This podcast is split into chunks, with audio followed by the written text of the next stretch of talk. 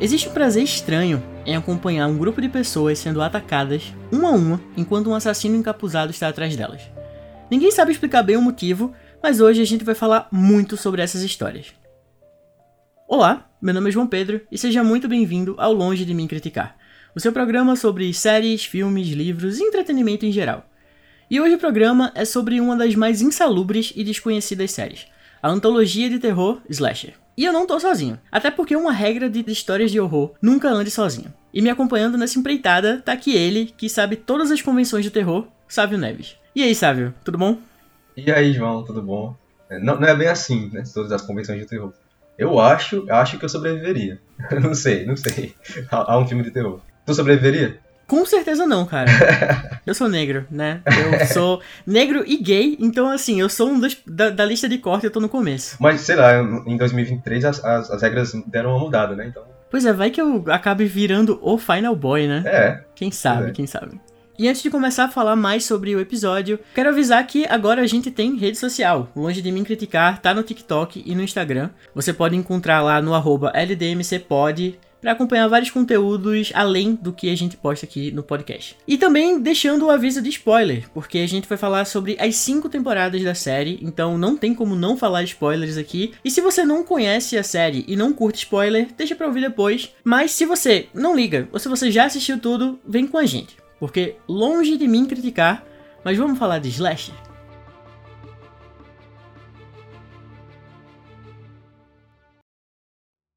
Slasher é uma antologia de terror criada por Aaron Martin, que para mostrar essa versatilidade dele também escreveu vários episódios de Degrassi, que é tipo uma malhação canadense lá. A série estreou em 2016, em uma parceria com o canal Chiller e Super Channel, mas de lá pra cá já passou por outros dois streamings. Como eu disse, ela é uma antologia de terror, ou seja, cada temporada conta uma história diferente e você não precisa ter acompanhado temporadas anteriores para acompanhar a atual. Alguns atores se repetem, mas em boa parte os novos personagens são interpretados por pessoas diferentes. E antes de começar a falar sobre as temporadas, Sávio, como você conheceu o Slasher você acompanhou todas as cinco temporadas, né? Mas de onde você conheceu? Como você entrou nesse cativeiro?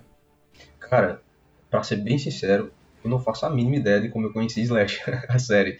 Mas provavelmente foi, sei lá, pela internet, acho que eu vi o trailer rolando lá no YouTube, porque é, Slash é meu subgênero favorito do terror, então eu, às vezes eu dou uma pesquisada, vai ver alguma coisa nova por aí e tal. Pode ser que tenha sido assim, e aí eu, eu sou da existência da série, porque a série é de um canal pequeno, né? A primeira temporada, pelo menos, é daquele Schiller. Então, não, não, tem, não teve como ela ser bem divulgada na época. Então, eu acho que eu devo ter conhecido através dessas minhas buscas mesmo, assim, sobre o subgênero, e acabei pescando aí esse trailer da série e gostei.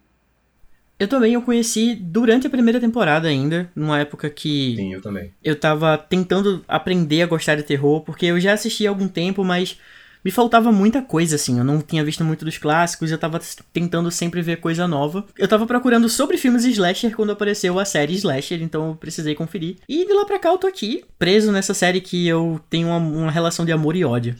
Eu gosto que o título dela vai direto ao ponto logo, né? Slash, só isso. E eu até falo um pouco, eu escrevi duas críticas sobre a, a quarta e a quinta temporada pro site do República do Medo. Vou deixar o link aqui na descrição. E eu sempre falo como essa série, ela se recusa a morrer. Ela já foi cancelada, o canal que ela era exibida já faliu, e ela sempre volta. Ela passou anos sem temporada, depois volta do nada. Ela não tem a menor preocupação em publicidade, mas ela continua aqui. Acho que a Netflix foi uma boa adição à produção, né? Porque popularizou a série demais. É, hoje em dia, apesar de ter vários canais de streaming, a Netflix ainda é mais popular, não adianta. Todo mundo fala Netflix como se fosse, sei lá, o Nescau, sabe? O chocolatado é o Nescau, o, o streaming é Netflix. Então a Netflix é muito popular e isso ajudou muito a série a dar uma alavancada. E agora a gente vai falar sobre a primeira temporada. Did you recognize him? He was the executioner. Every victim has had a deep, dark secret in their past. Lust, gluttony, greed, sloth, wrath, envy. They all come together, forming darkness. I repent. I repent. Just please let me go.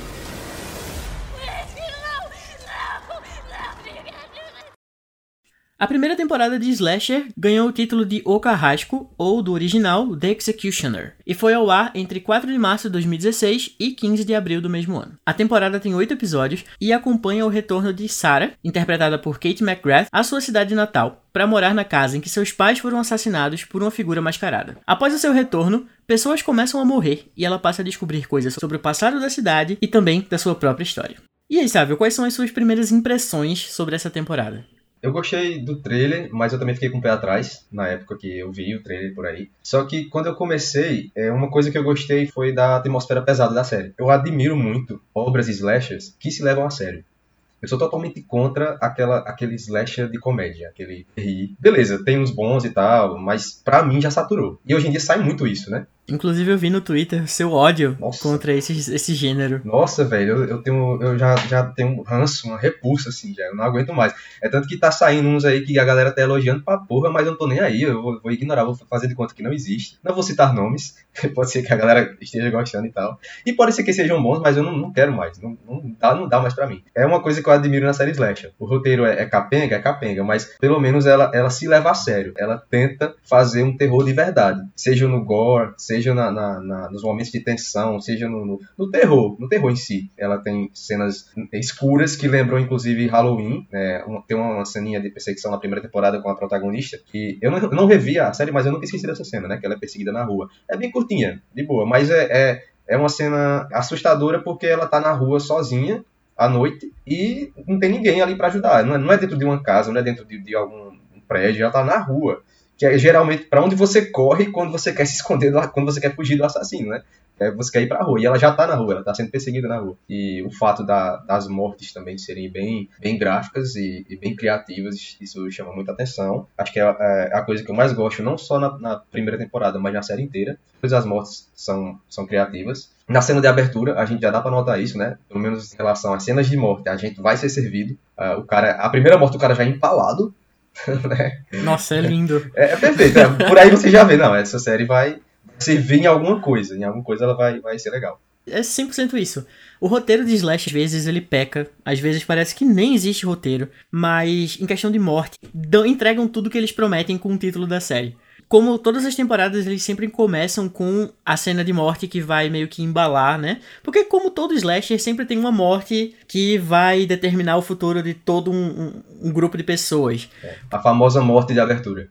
Né? Exatamente, por conta de algum segredo, alguma coisa. E a morte de abertura da primeira temporada, os primeiros minutos eles já mostram ali pro que a série veio. E como você falou de referência, eu acho que a primeira temporada é uma que mais serve nesse quesito, porque como você falou já de, de Halloween, como também eu acho que tem uma relação muito grande com o Pânico, tanto pelo fato das mortes, assim, tem uma morte já no primeiro episódio que o assassino entra na casa de uma das vítimas e mata ela enquanto a protagonista entra, encontra ele lá dentro, enfim. É uma coisa que me lembra muito a morte do Pânico 4, né, daquela da vizinha da Jill lá. E também tem o fato de todo o segredo dos pais da protagonista é que eles eram, entre aspas, libertinos. A gente descobre com o tempo que eles gravavam vídeos de sexo com várias pessoas e o marido gravava a mulher, a mulher gravava o marido, enfim. E é uma coisa muito relacionável com pânico, que todo mundo fica xingando a mãe da Sidney 24 horas por dia, chamando ela de todos os nomes possíveis. Além do próprio nome da cidade, que o nome de, da cidade de Pânico é Woodsboro e a cidade da primeira temporada de Slasher é Waterbury. Eu sei que nome de cidade lá fora é tudo muito parecido, mas é uma relação que não parece ser por acaso.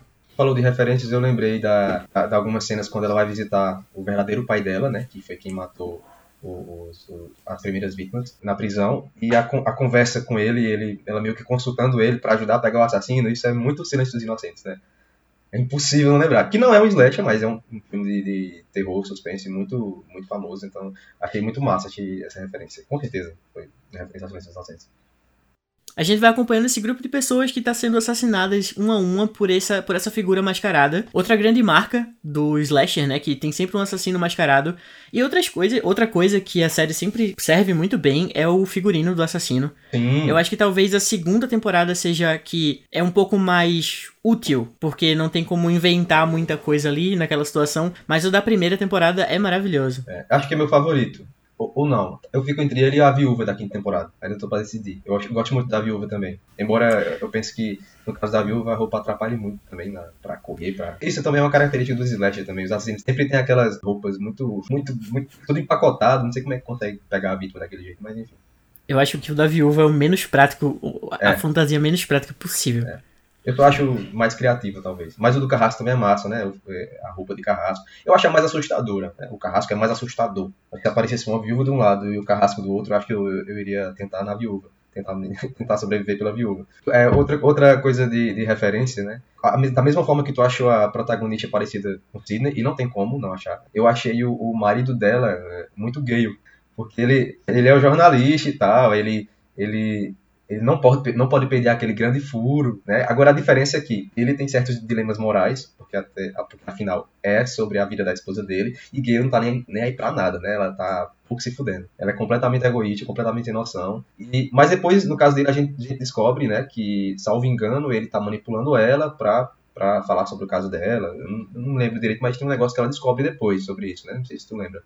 É, porque a princípio ele aparenta não saber essa história da, da família dela e eles se conhecem, mas aí quando a gente descobre depois que ele na verdade estava manipulando ela para voltar para a cidade porque ele queria falar sobre essa história, ele, ele mandava cartas pro pai dela que estava preso. O que faz com que as suspeitas sobre ele aumentem, né? Que já era previsível.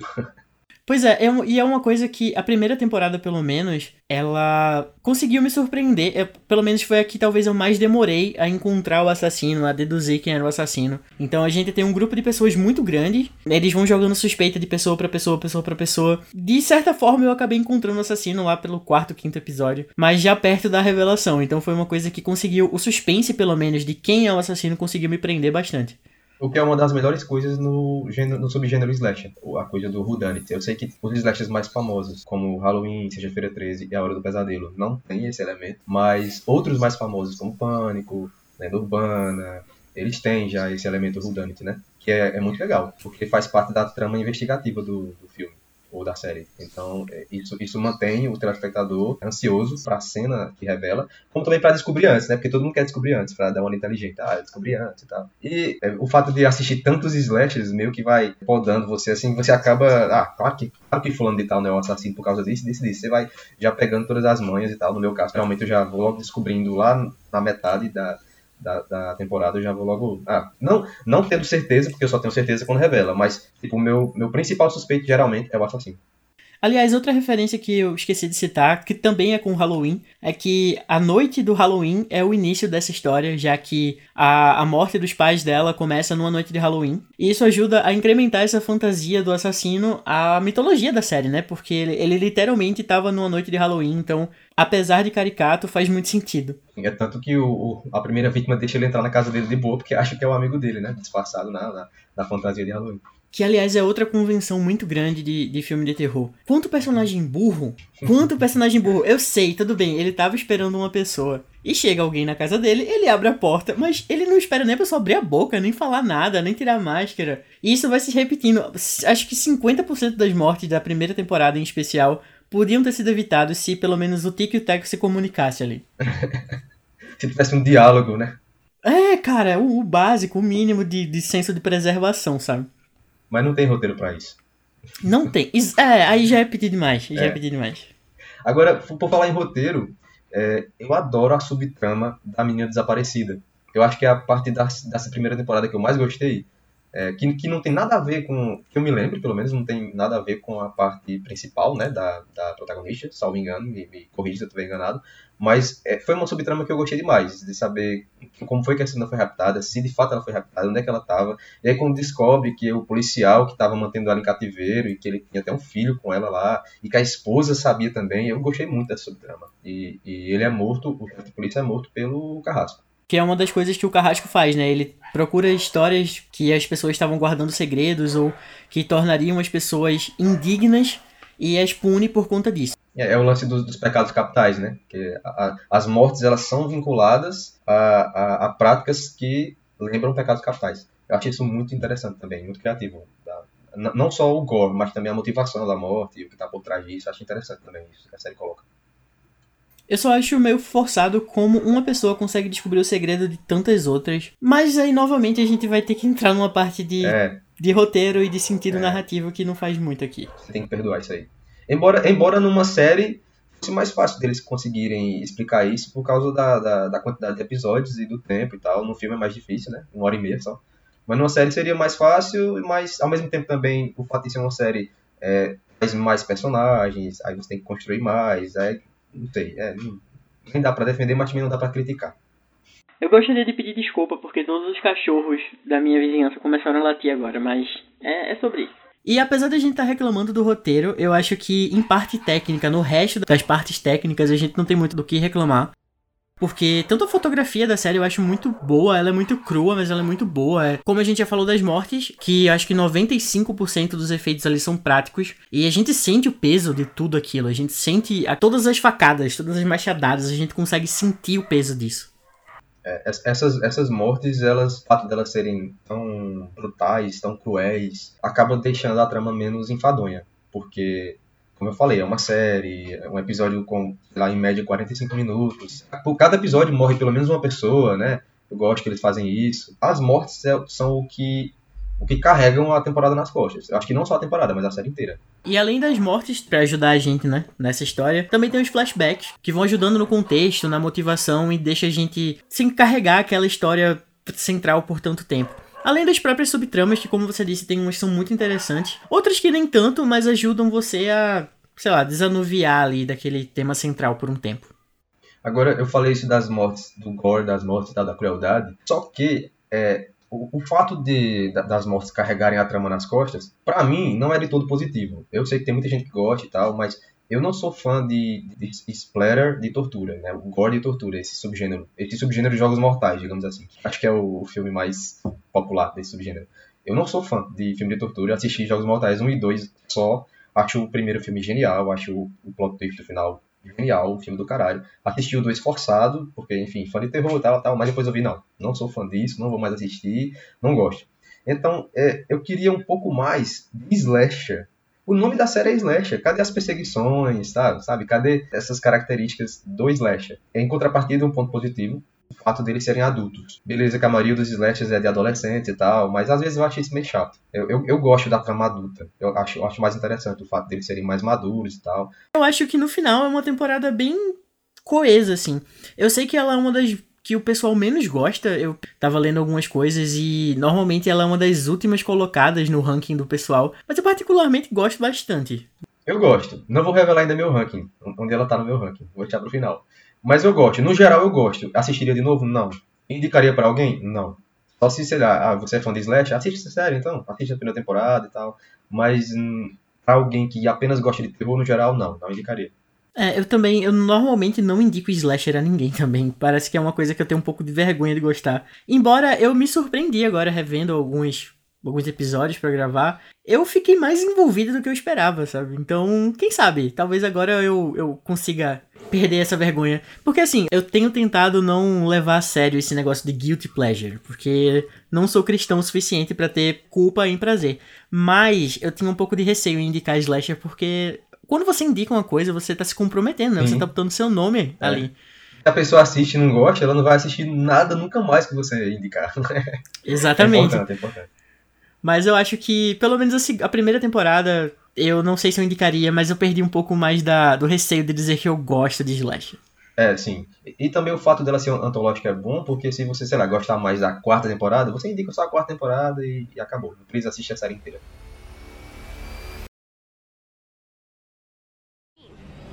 Gone. She's not in here. Somebody help me! We're marked for death, so what you need to do is stop worrying about the past and start worrying about surviving the present. Because that's what this is about right now. Survival. Help me. A segunda temporada de Slasher ganhou o título de Os Culpados, ou no original, Guilty Party, e teve temporada completa lançada em 17 de outubro de 2017. Isso porque o canal, os canais, né, que criaram a série, o Tiller e o Super Channel desistiram da série depois que o Tiller fechou e a Netflix acabou comprando os direitos. E a partir da segunda temporada ela foi produzida como um original Netflix e começou com esse processo de entrar todos os episódios no mesmo dia. Os oito episódios da série focam no grupo de cinco jovens que voltam ao local onde, cinco anos atrás, mataram uma colega e esconderam o corpo. Presos juntos a outro grupo num resort no meio das montanhas, ninguém está a salvo quando assassinatos começam a acontecer. A segunda temporada, por incrível que pareça, eu gostei muito mais de assistindo agora do que quando eu assisti a primeira vez. Cara, a segunda temporada é a que eu menos lembro. é a que eu menos lembro. E, tipo assim, depois que eu fui dar uma olhadinha nos resumos aqui pra tentar refrescar a memória, eu, eu, na minha cabeça eu achei interessante na época, eu gostei e tal, mas eu acho que o, o ela tem alguns pontos negativos, como a gente já comentou, que é o, o visual do assassino. É super simples, é apenas uma roupa, ele tá apenas agasalhado, digamos assim, porque se passa na neve. E eu acho que, não sei, eu, eu, não, eu não, não consegui ter muita conexão com os personagens embora isso aconteça acho que com as cinco temporadas, mas eu acho que a segunda foi a que menos que eu menos consegui me conectar tanto com os personagens como com a trama. Não sei, talvez a construção não tenha sido tão boa e tal. Em contrapartida, já, já dando um salto aqui, eu gosto da revelação do assassino é, no final, apesar de, sei lá, é, é, como eu falei, eu, eu já sou macaco velho. Então, tipo, teve um, bem antes da revelação, não, acho que não tão bem antes, mas talvez no antepenúltimo episódio, eu já, já sabia que aquele cara não existia já, já, já, já deu uma, sabe, um estalo aqui na minha cabeça, ah, esse cara não existe, a assassina é ela e tal. E aí eu já me liguei já, que, que era assassina. Mas eu gostei. Eu gostei da, da, da, da, da audácia do roteiro de, de fazer isso, porque é, difere da, das outras, né? Eu acho que eu também descobri, na primeira vez que eu assisti, eu descobri muito rápido quem era o assassino. Isso porque eu gosto muito desse lance de, ah, era uma outra personalidade e ninguém sabia e a gente só descobre no final, sabe? Tem uma temporada de, de Dexter que é assim, e eu me sinto muito orgulhoso de ter descoberto muito cedo na temporada que, na verdade, era apenas uma pessoa, a outra pessoa não existia. Qual era? Me lembra aí. É a sexta temporada, eu acho, que é do Doomsday Killer. A sexta temporada é, que o, é o filho do Tom Hanks, né? Que é o Exatamente. Eu não lembrava, exatamente. Eu não lembrava que era uma dupla personalidade. Eu achava que ele era ruim mesmo. Cara, eu achei. Eu descobri muito cedo, assim. É óbvio que a gente sempre fica com aquele negócio, né? Talvez não seja. Porque normalmente você percebe que ninguém interage com aquela outra pessoa. Só o né? Só aquele personagem. Mas em Slasher eles disfarçam isso muito bem. Eu tava vendo agora, eu tava revendo agora a temporada. E tem muitos momentos que ele fala e parece que alguém tá respondendo a ele. Sim, parece que estão reagindo que ele falou. Né? Exatamente, só que isso não existe, sabe? É. Eu acho que eles, eles foram muito astutos nisso. É. Meu, meu filme favorito é o Sexto Sentido. Então, tipo, eu não tinha como eu não descobrir isso, sabe? Na hora. Por isso que eu, ah, pelo amor de Deus. Só que é muito mais difícil pra Slasher fazer isso, porque no Sexto Sentido são poucos personagens que teriam que interagir com a pessoa que tá morta. E no Slasher, não. Na, na segunda temporada, são vários personagens ali presos no, no local, interagindo, entre aspas, com ele o tempo todo. Então, que na verdade não estão interagindo, mas a gente é levado a acreditar que sim.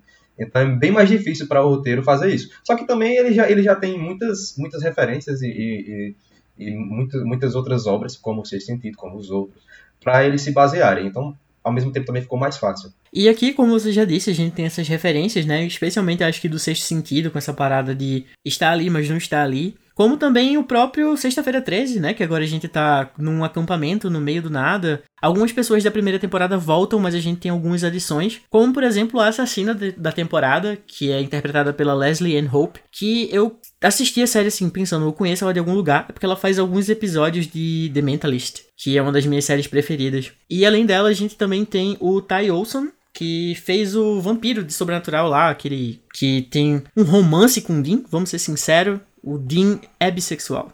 Foda-se.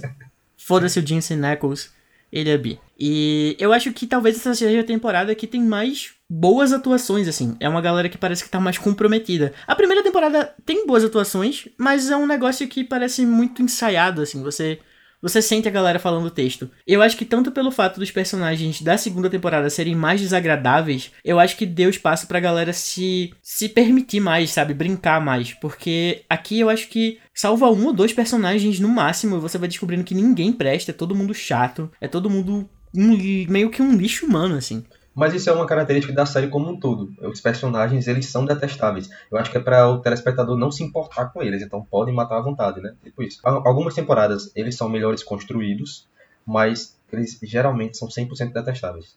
Inclusive, é, tem sempre essa brincadeira de é, a pessoa que é, é mais detestável, ela normalmente é uma das que sobrevive, e a pessoa que é, entre aspas, mais pura, fica naquele negócio de será que vai sobreviver ou não? Porque algumas vezes ela vive, algumas vezes não. É como se o roteiro estivesse tentando subverter algo que já que faz parte do, subgênero slasher, né? A mocinha sempre vai sobreviver e aquele que não vale nada vai ser um dos primeiros a morrer. Aqui na segunda temporada eu acho que é justamente isso, porque eu acho que a pessoa mais desagradável é a que sobrevive no final. Uma das que sobrevive no final, né? Porque aqui a gente tem três pessoas que, que sobrevivem e sei lá, 35 que morrem, mas é a Dawn, que é uma das que matou uma pessoa cinco anos atrás, e ela é extremamente mimada e riquinha, e ela é chata. Inclusive, 90%, 90 das mortes não aconteceriam se não fosse por ela, porque ela insiste em levar uma arma para o meio do nada, e essa arma que sai matando todo mundo. Eu acho até engraçado, porque parece uma tragédia anunciada, sabe? Que se a pessoa não levasse aquilo, não ia dar tanta merda. Ia dar merda, porque o assassino utiliza várias outras armas. Mas se não fosse por isso, talvez tinha mais gente viva por aí. E tu falou da Dawn aí, aí eu queria destacar, acho que a, a, a Paula Brancati, acho que é o nome da atriz é esse. Eu acho que ela tá nas cinco temporadas. Eu acho que ela é a melhor atriz da, da série inteira. Eu acho que ela é boa. É, embora ela, ela faça aqui em duas temporadas uma personagem totalmente irritante, aqui na segunda e na terceira. Ela faz influência na terceira, né, se não me engano. Mas ela, eu acho que ela é a melhor atriz da, da série. Eu particularmente tenho ela como uma figura materna. Cara, eu gosto muito da atriz, cara. Ela, ela consegue. Na primeira temporada, ela só faz um, um bico, assim. Ela só aparece rapidinho em um episódio. Não lembro dela. Ela, na primeira temporada, ela faz uma repórter. Hum. Que nessas coletivas, assim, de assassino, morre, né? matou né? fulano. Ela não morre. Não dá é, tempo. Não dá tempo. Ela tá só. Ela, é, ela é a Linda Blair de Pânico 1. Exatamente. Exatamente. E assim, a gente vai acompanhando esse grupo morrendo. E eu acho que essa temporada ela tem essas linhas temporais, né? Que tem os cinco anos atrás, que é o principal foco do que aconteceu, né? Entre aspas, para esses assassinatos estarem ocorrendo, ocorrendo agora. E o que tá ocorrendo agora. E eu acho até uma subversão boa, porque de, depois a gente descobre que, na verdade, o que está acontecendo não é necessariamente por conta do assassinato que aconteceu alguns anos atrás. É por uma consequência do assassinato. Porque os cinco jovens eles matam a, a garota lá, que é uma cena agoniante, aliás. Eu acho ela muito boa. É uma pedrada, né? Exato, cada um vai dando uma pedrada assim nela.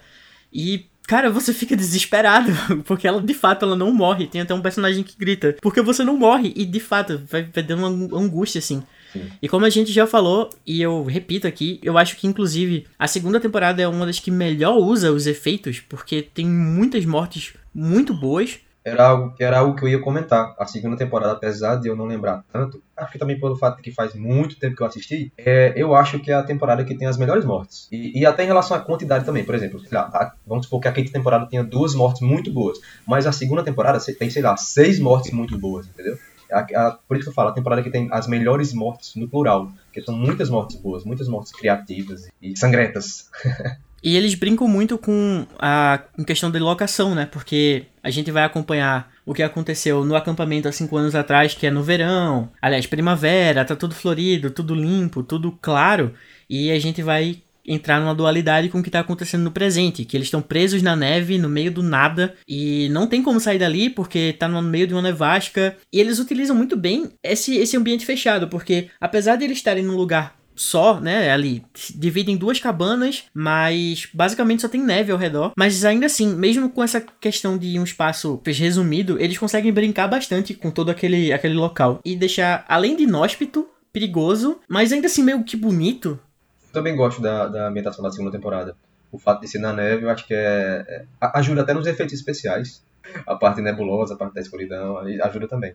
A segunda temporada finaliza com três pessoas vivas. Eu acho que é uma das temporadas que mais acaba com gente viva. E ela ainda acaba com um cliffhangerzinho, né? Porque a assassina não morre no final e ela continua na busca de vingança dela. E como eu falei, é por conta de uma coisa que aconteceu devido ao assassinato, já que depois que esse grupo mata essa garota cinco anos atrás, eles incriminam um cara e esse cara vai preso, ele não consegue provar a inocência e se mata, e a mãe dele depois de cinco anos, acaba encontrando a oportunidade de cometer essa vingança. Nossa, e agora eu lembrei da cena final quando ela beija o filho dele, filho dela, o aparentemente filho dela, né? Que na verdade tá na cabeça dela, mas que, porra, que coisa grotesca. Pois é, porque já não basta o fato de ela ter uma ali, essa personalidade, que é o filho na cabeça dela, que tá tentando matar todo mundo, ela ainda se relaciona sexualmente com ele, né? Porque eles se beijam em mais de um momento. É. E quando fica claro que é o filho dela, você fica, meu Deus, minha senhora, pelo amor de Deus, vamos de diazepam pra cima.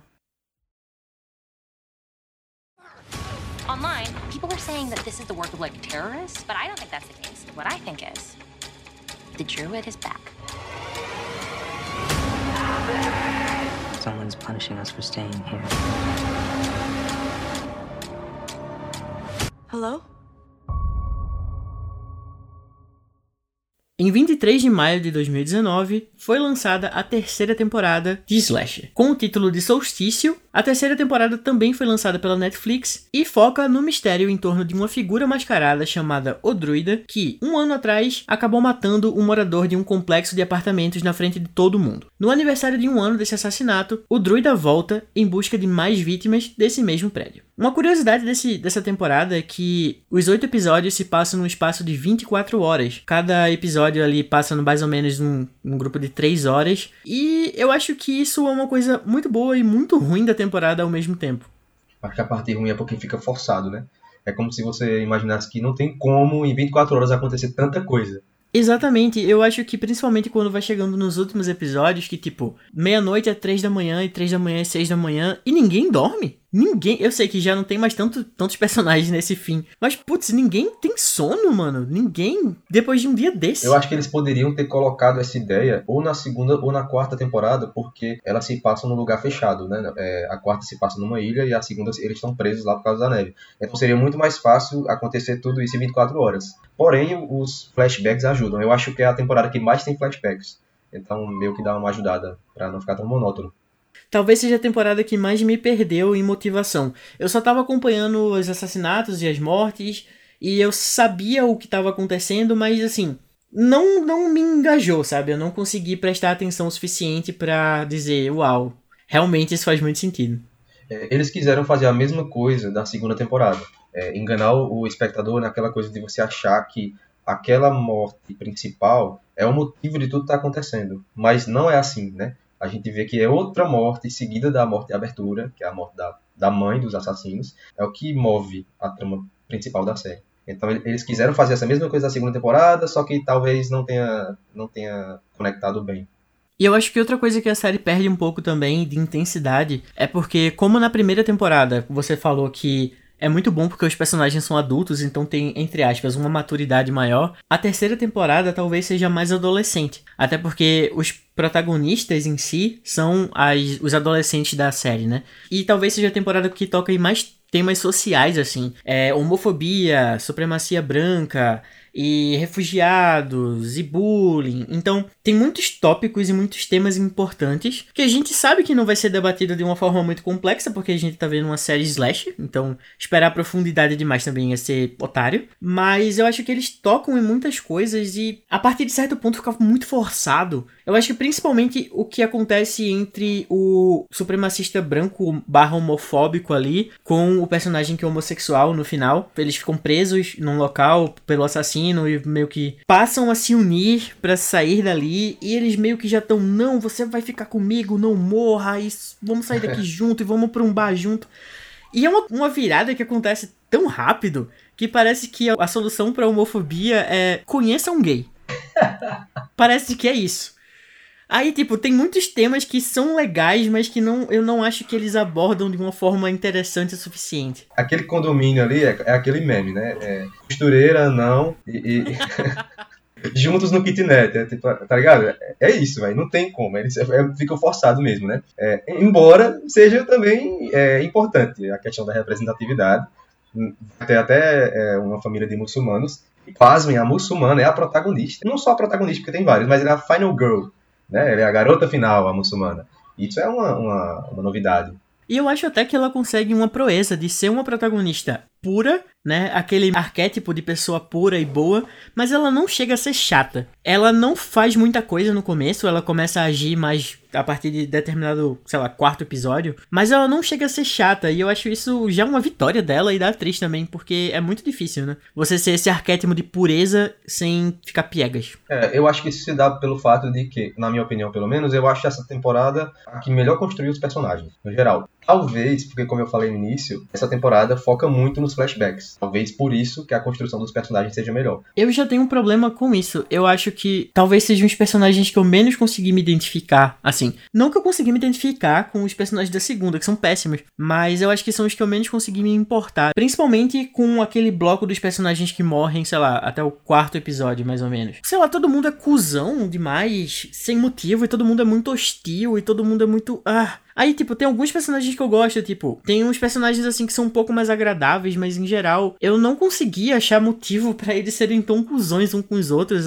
além do fato de sou cuzão por ser cuzão. Ou é aquele negócio que a série fa... é, Essa temporada ela foca muito nesse negócio de. É uma crítica à rede social, Uhum. né? Que tá todo mundo muito focado em likes e likes e likes, ninguém olha pro vizinho. E também esse fato de que todo mundo é muito egoísta. to- Todo mundo muito preocupado consigo pra olhar pro próximo. Então tem essas duas críticas que vão coexistindo ali. Mas eu acho que só deixa todo mundo muito maniqueísta, sabe? Todo mundo é muito ruim, ou todo mundo é muito safado. Talvez a protagonista e os, os vilões sejam um pouco. que ganham um pouco mais de complexidade, um pouco mais de cor ali dentro. Mas de resto, talvez sejam os personagens que eu menos me importo da série. Ah, não sei, eu, eu, eu discordo um pouco da, da, da coisa do maniqueísmo, porque, como tu mesmo falou, todo mundo é ruim. Não tem o ruim e o bom, é todo mundo ruim. Inclusive, até a Final Girl, depois a gente descobre que ela deu o RT lá, né? Que ela retweetou o tweet da, da mulher que tava falando, que deu a foto do cadáver da primeira vítima, que, enfim, é, é- é o motivo do- dos assassinos. E ela deu RT, então ela não é tão boazinha assim, não. Mas além disso, talvez essa seja a temporada que eu menos tenho coisa pra falar, assim. Eu gosto que ela utiliza bastante do neon, e eu acho que talvez tenha uma influência um pouco grande demais de Uma Noite de Crime, tanto pela máscara do druida, que eu acho que é uma das melhores fantasias de assassino junto com a da primeira. Eu gosto muito da máscara de neon, assim, eu gosto, eu acho ele bem imponente. Sim, eu também gosto da- do visual desse assassino. Eu acho que pra finalizar sobre essa temporada, a gente pode dizer que as mortes são bem boas também. E tem uma parte um pouco mais gráfica, né? Porque, o assassino ele vai cortando a galera ali e queimando e etc. E pela primeira vez na série a gente tem dois assassinos. Você conseguiu descobrir rápido quem eram? Ou também foi uma coisa que você só veio descobrir mais pro final? Eu desconfiei, sim, principalmente dele, porque a Final Girl, ela sempre tá com um deles na hora que uma morte acontecendo. Tá, E quando ela tá com os dois, nada acontece. Então eu fui pescando nisso daí. Eu achei que a- a- eles utilizaram a Final Girl pra tentar nos enganar, mas no meu caso foi o contrário. Que eu comecei desconfiando porque eram. Tinha que ser duas pessoas, porque não dava pra ele se mover tão rápido assim. A gente tem alguns núcleos, né? A gente tem o núcleo da escola no começo e depois o, o dos apartamentos. E aí vai acontecer uma morte praticamente ao mesmo tempo nos dois lugares. Eu fiquei, não, tem que ser duas pessoas. E a única dupla mais provável que existia ali dentro eram eles dois. Aí eu comecei a olhar meio desconfiado. Aí que nem tu disse. Sempre que tinha um com ela, acontecia uma morte, mas quando tava os dois juntos não acontecia nada. É, Então, eu acho que essa talvez foi a que eu peguei mais rápido, assim. Acho que foi a mais, entre aspas, previsível pra descobrir quem eram os assassinos. Eu queria fazer só um comentário final sobre o início dessa temporada, que eu esqueci de comentar antes. Sobre quando a vítima, ela. A Kid, né? Ele tenta. Que é, que é também um- uma das possíveis motivações do assassino. Quando ele tenta pedir ajuda no condomínio, ele sai batendo de porta em porta e ninguém ajuda ele. E aí eu, eu fico pensando, caralho, se fosse eu sendo perseguido por um assassino, se eu estivesse no apartamento, e quando você está assistindo um filme, é isso que você pensa também, você sairia batendo de porta em porta. Galera, me ajuda, alguém, você começa a gritar. Mas aí eu também me coloco na- na- no lugar de quem tá lá dentro. Porra, se essa pessoa tá sendo perseguida por alguém um- uma foice, eu vou abrir pra ajudar pra ser morto também, tá ligado? É, é- é uma, é uma- uma- uma questão moral, assim, que eu, eu prefiro nem me colocar. Mas que eu acho interessante da série ter trazido, assim. Pelo menos me fez pensar em relação a isso, logo no início. É porque quando a gente tá olhando de fora é muito fácil dizer, pô, ninguém ajudou, que É, povo ridículo. Merece morrer, ridículo. Mas eu pensei, Exato. caralho, será que eu abriria a porta? É, aí você fica pensando, é fácil julgar, o problema é esse. E ele também não era uma pessoa muito querida, né, no prédio, então...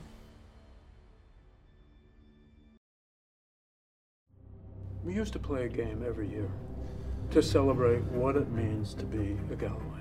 Each one of you will be knocked out one by one. What are we playing for? My entire fortune. They hate us. Enough to kill us? What happened? James, James, we were attacked. We were attacked. This was not a part of Spencer's plan. A quarta temporada de Slasher ganhou o título de Flesh and Blood. Não tem título em português porque ela não foi lançada oficialmente no Brasil. A Netflix desistiu de produzir a série, ela simplesmente cansou, eu acho. A Shudder, a plataforma de horror que tem ali nos Estados Unidos e em alguns outros países, comprou a série e começou a exibir no, na própria plataforma. A temporada foi exibida entre 2 de agosto de 2021 e 16 de setembro do mesmo ano. Essa temporada começa a utilizar um pouco da narrativa do Eat the Rich, que é quando você tem personagens ricos se fudendo, basicamente. Flesh and Blood narra os acontecimentos de uma família rica que se une para uma reunião anual. O que era para ser só uma desagradável, mas segura reunião se torna um jogo por dinheiro. E óbvio, pela própria vida. Eu acho que essa é uma das temporadas que é mais engraçada de Slasher. E também, por incrível que pareça, tem o David Cronenberg ali no meio, atuando como um dos protagonistas da temporada. David Cronenberg, que é um dos maiores diretores do horror de todos os tempos. Cara, quando tu falou do, dos ricos morrendo, eu associei aqui. Seria então essa temporada de Slasher a, a Succession do terror? É literalmente isso. Né? Eles foram visionários demais. então, eu achei que eu achei interessante que tanto a quarta como a quinta temporada são ricos morrendo, né? A burguesia fede. Que bom que são ricos morrendo. Eu acho que é um ponto positivo da temporada, ricos morrendo.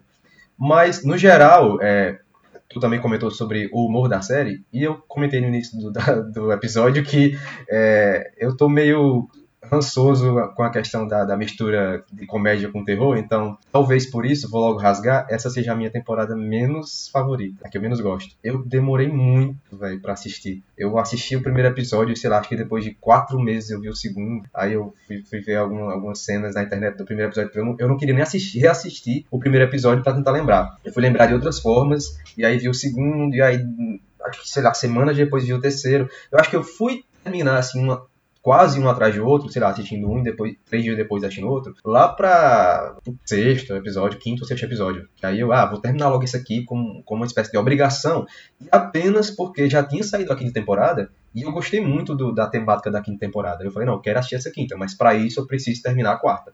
Aí, aí foi o que, que me empurrou para terminar a quarta temporada.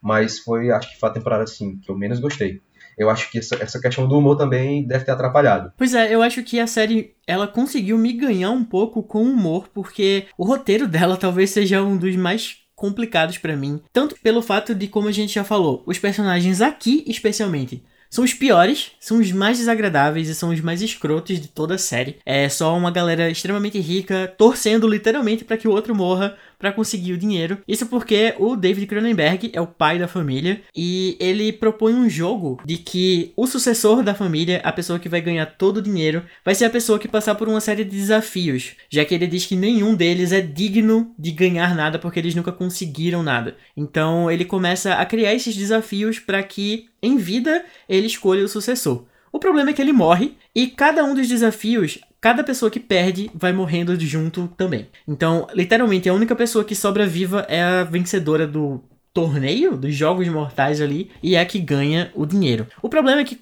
como todos os personagens são extremamente escrotos, você não torce para praticamente ninguém. Você torce pra morte, você torce que eles realmente vão todos de Submarino Titã. Mas existe um ou outro personagem ali decente. Eu acho que esse é o primeiro personagem literalmente decente da Paula Brancati aqui, inclusive. Sim. foi, eu sofri horrores Sim. quando ela morreu, cara. Inclusive, uma petição aqui, David Cronenberg, leve a Paula Brancati para algum filme seu. Eu preciso disso. Pelo menos o filho dele. Bota o filho dele também que tá dirigindo coisa boa por aí. Bota É. ela aí. Preciso Né? dela estourada.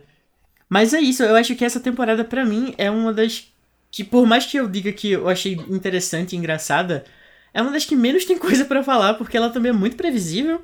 Eu odeio todos os personagens, eu odeio, eu odeio todos os personagens da série inteira, só que eu acho que nessa temporada são- eles são os mais detestáveis. Eu acho que eles, eles erraram ou acertaram demais na mão. Eu não sei se o objetivo deles era esse, dos, dos roteiristas, mas se for, se for esse, para detestar os personagens, eles acertaram, porque é, até a, a, a Final Girl, né?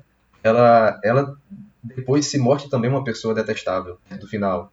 Mostra- Ela não é tão heroína assim, e aí a gente lembra da terceira, né? Tipo a muçulmana, que é a Final Girl, que depois você descobre que retweetou o tweet lá, preconceituoso, enfim.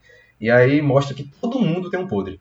E também tem essas, essas subtramas que são um pouco interessantes, mas que também não prendem o suficiente, né? Tem um menino que é sequestrado e volta e fica na dúvida se ele realmente é aquela criança ou não. Que inclusive esse ator, ele tá na segunda temporada de From, From. de A Origem. Isso. A Origem? A Origem é É. o nome em português, né? É. E ele faz exatamente o mesmo personagem. ele é igualmente insuportável. Insuportável, meu Deus do céu. Quando começou a segunda temporada, eu fiz, eu acho que eu conheço esse cara de algum, de algum lugar. Quando ele abriu a boca, eu fiz, é aquele cara de. É aquele cara de slasher. Ah, então é aí que o irmão tava, o irmão raptado foi pra cidade de From. Insuportável. Aí tem aquela criança também que é adotada pelo casal lá. A órfã. Que. A órfã? Na minha cabeça, eu acho que esse é o verdadeiro A Orphan 2. Sim. É melhor do que a Orphan, inclusive, Sim, 2. sim. E, e tu, não sei se tu já assistiu o BoJack Horseman. Não. Que tem, tem um personagem em BoJack Horseman que ele é o Vincent Adult Man. Que é literalmente duas crianças, uma em cima da outra, vestindo um sobretudo, fingindo que é um adulto. E essa criança, essa, essa, essa personagem, ela tinha essa energia pra mim. É tanto que a gente depois descobre que, de fato, né, ela não era uma criança, mas, putz, ela, a qualquer momento, eu achava que ela era assassina, eu achava que era duas pessoas no corpo de um ali. Ela é muito estranha, mano. É porque como a gente, como a gente foi apresentado a ela como criança, e ela não parecia ser uma criança normal, fisicamente quanto mentalmente, aí já, já acabou, a estranheza já começou daí. Aí tem aquela, uma das, das filhas mais velhas, né, do cara lá, que eu esqueci o nome agora. Eu não lembro do, do nome de nenhum dos personagens dessa temporada, mas que ela é a mais escrota que existe. E ela é extremamente chata, mas ela é muito engraçada, cara. Ela fala os piores absurdos, assim, na maior naturalidade. Ela fica torcendo de, deliberadamente pro povo morrer. Ela é praticamente é, uma das vilãs também da temporada, né? Porque ela, pelo menos ela acha que ela mata alguém, né? Exatamente. Inclusive, eu acho que esse é o pior assassino da, da série. Porque tiram do nada essa, É. essa pessoa Não, que é. é. o assassino, que é aquela a mulher, né, que tava organizando. É, forçaram que a gente acha que ela morreu, aí depois ela não morreu e você fica. Acho que eles pensaram assim, ah, é, estão adivinhando sempre, peraí. Aí eles, nossa, eles forçaram pra caralho. E a mulher lá segurando, fingindo, ah, fingindo que tava morrendo. Pelo amor de Deus, que ridículo. Achei ridículo aquela cena. Eu achei ridículo também. Mas assim, eu acho que ela ainda não é pra mim a pior temporada justamente porque ela é muito absurda. Ela é absurda num nível que parece que eles estão ali totalmente voltados pra fazer você rir, sabe? É um horror, tem mortes boas, tem mortes bonitas, tem essa vibe jogos mortais que tu disse que não gosta, mas eu acho interessante até, esses jogos, essas armadilhas. Tem alguns dilemas morais, poucos, mas tem, porque a maioria dali é a moral, né? A maioria dos personagens, mas eu acho que pra mim ela é uma temporada engraçadinha, sabe? Ela não é boa, mas ela não é horrível. Ela aceitou o que ela é. Aceitou o absurdo, aceitou que é, que é uma temporada absurda. Aceitou o slasher, digamos assim. Eu acho que depois dela ter sido né, meio que cancelada pela segunda vez, ela só desistiu. Ah, quem, quem tá aqui assistindo até agora, ela, eles vão continuar assistindo daqui pra frente. E é tanto que essa quarta temporada, além de ela investir mais no, no- na comédia, né, num, num- formato diferente, abriu a porta pra que a quinta temporada ainda fosse mais despirocada, porque agora a gente volta no tempo. né? Então eu acho que essa temporada ela foi meio que um, um teste pra saber o quanto de absurdo o público de, da, da série aguenta. É, é, eles não tinham mais como inovar, a não ser nos locais. Então eles mudaram a época na quinta temporada. Exatamente. A época, os figurinos. E pra, pra finalizar, eu acho que sobre essa temporada, novamente falando sobre o David Cronenberg, porque é uma figura que eu não esperava de forma nenhuma aparecer aqui. A gente às vezes tem um Stephen King falando de obras aleatórias assim no Twitter. Ah, pelo menos uma vez por mês ele fala do melhor filme que ele já assistiu no Twitter. Parece até que tá fazendo publi. É. Mas o, o David Cronenberg fazendo essas coisas assim, e ele parece que tá gostando muito, cara. Ele fazendo as maiores caras e poucos de vilão, assim, é maravilhoso. E eu acho que ele tem uma das melhores mortes da série inteira. É muito bonita, cara. A morte dele. A morte dele, o, o- é, o coração ali, é, num ácido, sei lá, é, é, é bonito, é uma cena interessante. E eu acho que é uma das mortes até mais poéticas da série. O negócio de. Ele. Era literalmente uma pessoa sem coração e ele morre com o coração derretido. Então. Eu me pergunto até se, já que ele era o mentor, né? Eu me pergunto até se aquilo estava nos planos. Acho que não, acho que porque a, a, a assassina ela era sádica também. Acho que ela foi sem, sem ele saber. Mas se ele, se ele teve a oportunidade de ver isso do além, ele gostou. Ah, morri assim, que legal. Ele tava muito satisfeito. Totalmente despirocado. Porque ele também era sádico. o Dig Sol deles. Só um último comentário dessa temporada. É, apesar, olha que irônico, apesar de ser a que eu menos gostei, também é a temporada que pra mim teve a melhor e uma das raras cenas de perseguição de toda a série até agora. É com a personagem da Liv. Na hora que ela é atacada, ela tá ajeitando lá o barco. E aí o assassino chega ataca ela, ela a, da cena até que dura muito, persegue ela lá, ela roda, anda pela floresta, chega na casa, bate em porta, tenta entrar, não consegue, entra lá por um buraquinho lá, que dá no porão. É uma cena longa, uma cena interessante, ele persegue bem ela, ele persegue bem ela, digamos assim. o suspense é agradável, mas é óbvio que isso aí não vai ser o suficiente pra, pra segurar a temporada. Mas é, pra mim foi a melhor cena de perseguição da série. Sim, eu acho que essa temporada ela tem algumas, né? Alguma, acho que talvez seja a que mais tem cena de perseguição. Mesmo que não tão longas, nem É. tão organizadas, nem tão coreografadas, mas é a que mais brinca com esse, com esse aspecto de um slasher. É, é, concordo.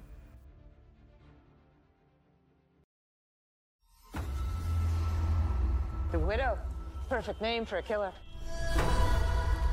The widow is not some magic succubus. He's just a coward who knows what happened 12 years ago. This was violent, methodical. The killer's sending a message. Things are very dangerous for people like us.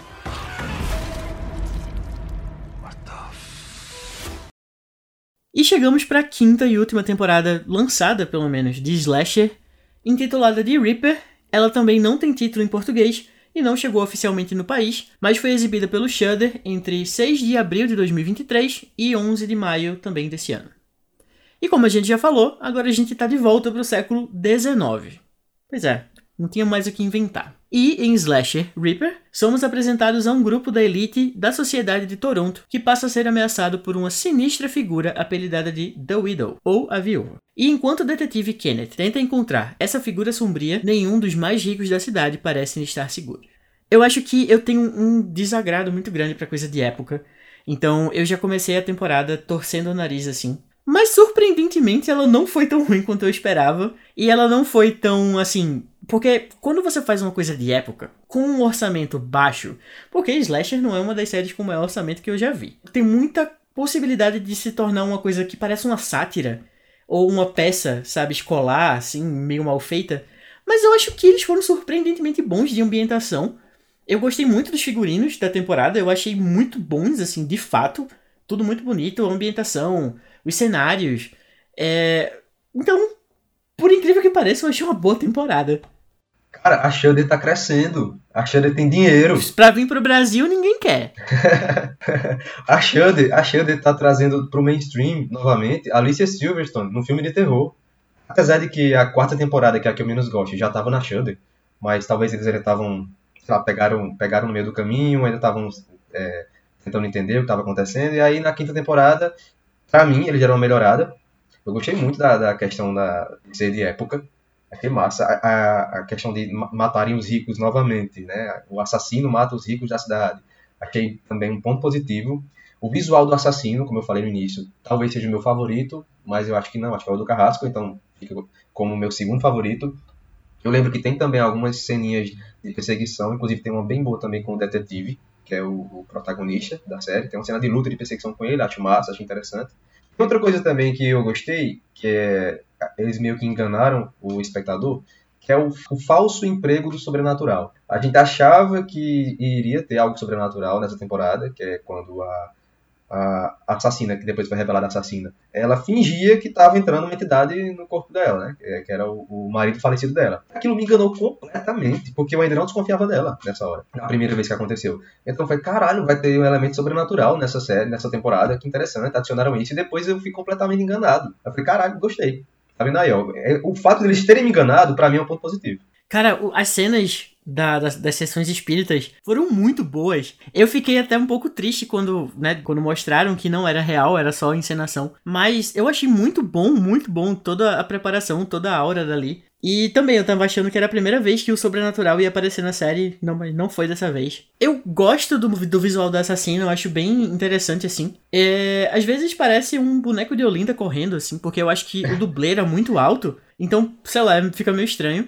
Eu gosto muito da cena de abertura, porque como o próprio nome da temporada já fala, tem uma referência ali a Jack the Ripper, né? A Jack o Estripador. Então, é uma pessoa que tá matando, ao invés de matar prostitutas no meio da rua, vai atrás dos ricos e dos abastados pra passar faca. E a gente já começa a temporada assim, e talvez essa seja a primeira temporada que de fato tem relação direta com a morte que dá origem a tudo e o assassino, porque a gente descobre que aquela galera que tá morrendo, eles meio que foram todos cuzões com uma mulher que acabou sendo morta por eles, e a filha dela decide se vingar de todos eles depois. Mas que não é necessariamente a morte de abertura, né? Porque a morte de abertura ainda tem essa diferençazinha.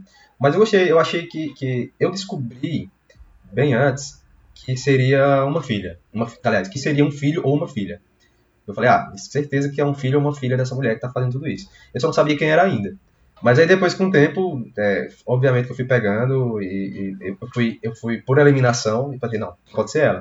Não tem outra explicação. E também pela saber de tanta coisa daquele jeito, e ela era a, a esposa do, do, cara que morreu, que, era, que escondia tantos e tantos segredos, ele tinha um quarto da, daquilo. Ou seja, aquilo era, era, era um prato cheio para o assassino, para saber de tudo, da, dos segredos da cidade. Teria que ser alguém que saberia de tudo. Então, não tinha como não ser ela. Ela tinha um quarto ali, com todos os segredos guardados na gaveta. Analisando agora, olhando as outras temporadas, eu acho que talvez esses personagens foram os melhores montados assim. E novamente são todos muito cuzões. Os únicos que não são tão cuzões são o protagonista, que são o detetive, e a assassina, que depois a gente descobre que ela na verdade era cuzona, ela só tava fazendo um papel. Nem tanto cuzona assim, né? Porque. pois é, porque eu sei que ela matou muita gente, mas ela tava tão errada. É, pois é, né? Ela tava errada. Sei. Ela tem passado triste, né? Você ajudaria ela na, na cena da igreja lá no final? Inclusive, essa cena final, ela é muito clichê. Muito clichê, mas ela é muito boa. Sim. Eu me senti muito vingado ali junto, cara. O fato de você não gostar dos personagens é, é uma coisa que acaba empolgando quando eles vão morrendo, sabe? Porque quando você gosta de um personagem, você sofre na morte, mas quando você não gosta, é mais prazeroso. Então a galera vai morrendo e você vai ficando hum, interessado. Cara, eu acho que eu senti o mesmo prazer da irmã mais nova lá quando ela viu a irmã dela ser partida ao meio lá no, no serrote do mágico. Uma cena muito foda, inclusive. E, e aquelas que duas irmãs cebosas, bicho. Que bicha nojenta do caralho. A Paula Brancati, mais uma vez, palmas para ela, né? pois é, uma temporada ela veio como uma pessoa decente e aí depois ela voltou como uma das mais desprezíveis.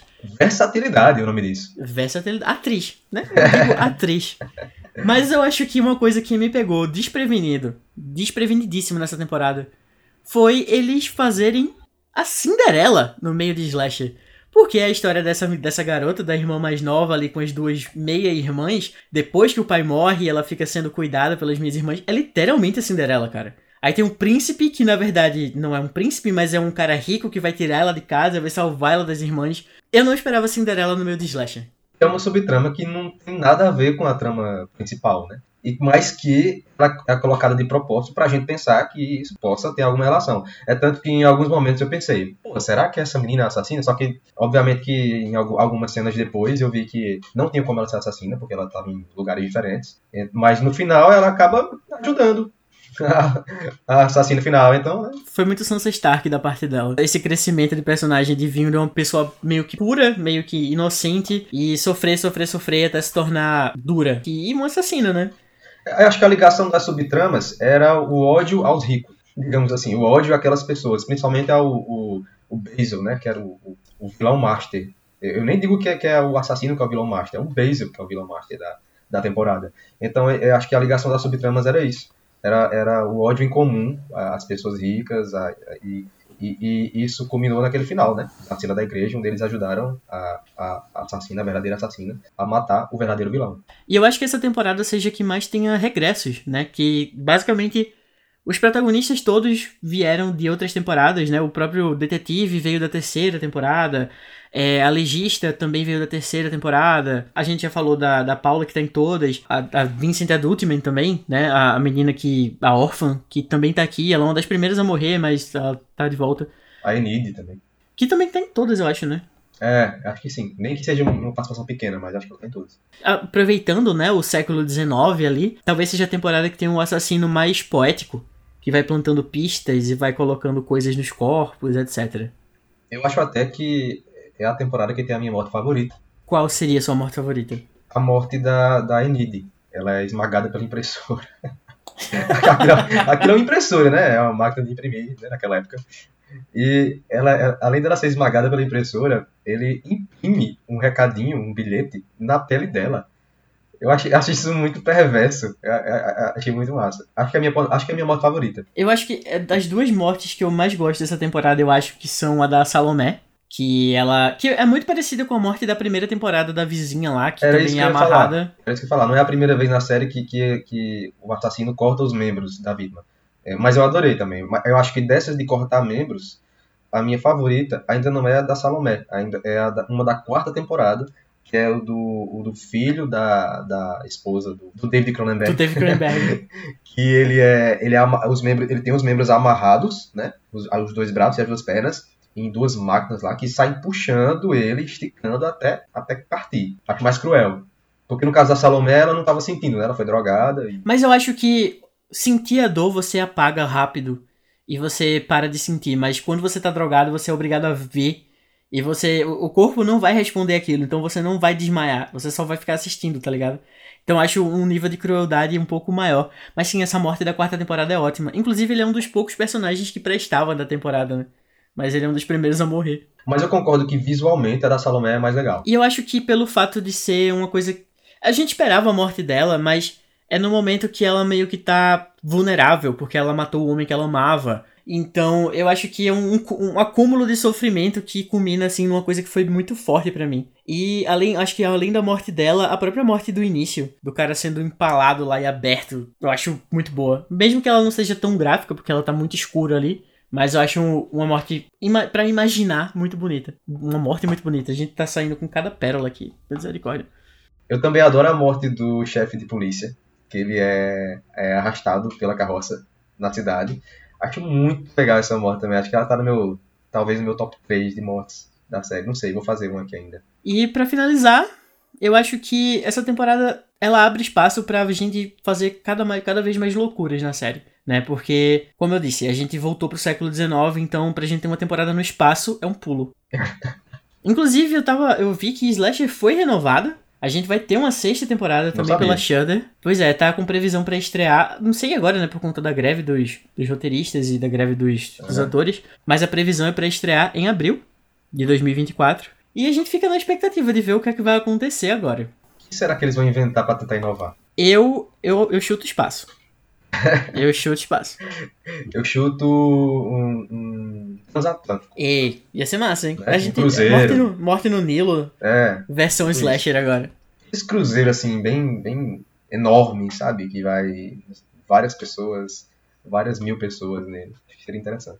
Ou senão a gente tá numa vibe de ressuscitar o Titanic, né, de novo, vai fazer uma novamente de época, mas no Titanic. E na verdade foi um assassino que quebrou o próprio Titanic e afundou o navio. Eu não gostei. Vou, vou escrever um roteiro sobre isso.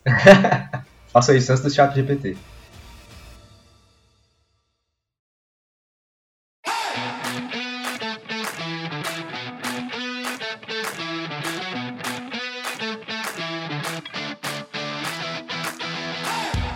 E esse foi o nosso episódio gigante sobre Slasher e uma série que, como você percebeu, a gente tem um pouco de vergonha, mas a gente adora. E eu queria saber de você, sabe? Qual o seu ranking de temporadas? A gente já conseguiu ter uma noção de quais você gosta e quais não gosta tanto assim, mas diga aí, do 1 ao 5, qual a sua preferida?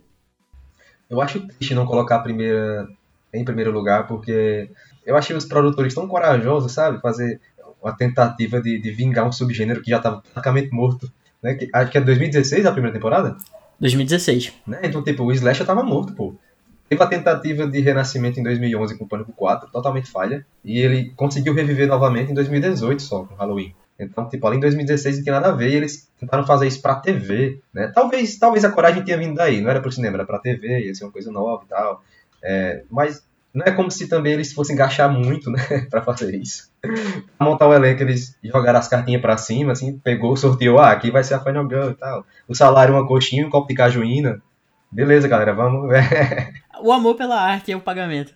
E eu, eu tô falando isso como se o Slasher não fosse meu subgênero favorito, mas é porque, tipo, eu posso criticar, porque eu sou fã. Mas é, de fora não pode, uma pessoa de fora. Uma pessoa que é fã da A24 não pode falar mal de Slasher. Uma pessoa que usa o termo pós-terror não pode falar mal de Slasher. Eu posso. Exato. E Se você acredita em pós-horror, eu espero que você não esteja assistindo isso aqui. Por favor. Aqui a gente só fala de coisa que existe. Mas voltando ao raciocínio, eu acho triste a primeira temporada não ser a minha favorita, porque realmente não é. é a quinta temporada. A, quinta temporada é a minha favorita. Eu não imaginava que eu fosse gostar também por, por ser de época, mas eu gostei da inovação. Achei. E, e o fato de, de, eu ter sido enganado pela, pela, pela assassina, naquela coisa do sobrenatural, e, e, e, a construção dos personagens, como você falou. Embora eu ainda ache que a terceira constrói melhor, mas eu acho que a quinta também constrói muito bem os personagens. E então a quinta é a minha favorita. Aí eu fico pensando, será que também foi porque é a última que eu assisti agora? Eu não lembro tanto das outras. Tem isso também, mas não, eu acho que a quinta é minha favorita. E em segundo lugar, é, eu gostei mais da terceira. A, a, a, terceira é meu segundo lugar. Acho que por, por, motivos que eu já apresentei durante o episódio. É, em terceiro lugar, eu acho que eu acho que a primeira, a primeira agora vamos, vamos dar essa, né, essa vantagem para a primeira. Eu acho que a primeira, a primeira vale, em terceiro lugar pelo menos o bronze. As duas últimas colocadas eu vou colocar nossa, eu vou colocar a segunda mesmo. Eu já falei que a quarta era a minha, era a minha menos favorita. A segunda, eu fico meio revoltado porque a segunda eu não lembrava de nada, velho. Ela, ela, é muito esquecível. Mas aí quando eu fui rever aqui uns resumos, eu falei, ah, tem um negócio lá do, do, do sexto sentido que, que, eu achei, que eu achei legal, apesar de eu ter descoberto. Mas eu acho que eles, como a gente comentou, eles fizeram muito bem. E o assassino é meio sem graça, mas enfim, eu acho que eu ainda fico com a segunda temporada no penúltimo lugar. E em último lugar, a quarta.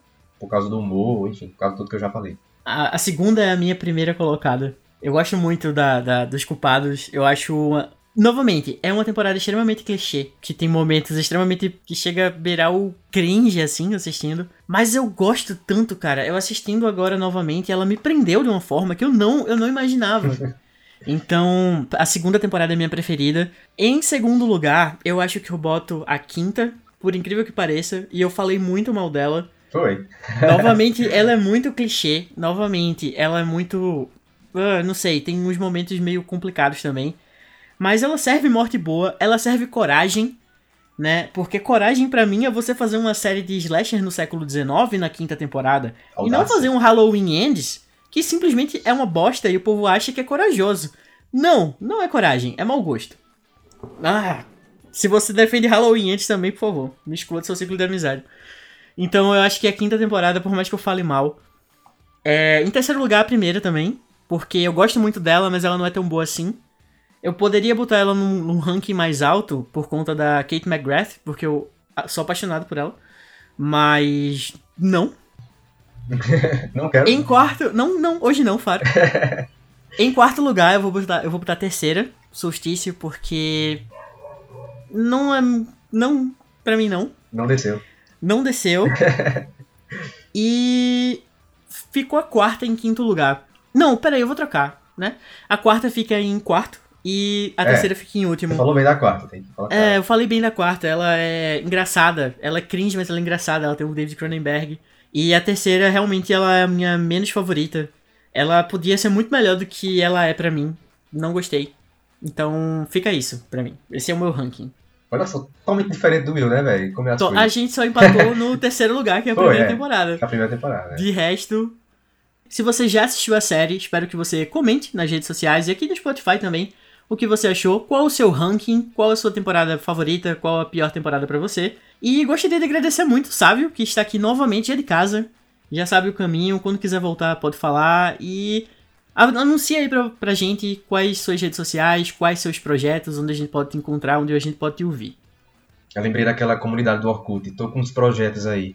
Só, era só isso o título. Aí a, a, a, a, foto de perfil era Alexandre Frota, sendo entrevistado pelo TV Fama. É, isso era muito clássico. Tá, e aí, vai fazer alguma novela? Ah, tô com uns projetos aí. Nunca apareci esses projetos, né? Completamente flopado. Eu gostaria de agradecer, valeu, João, por ter me chamado.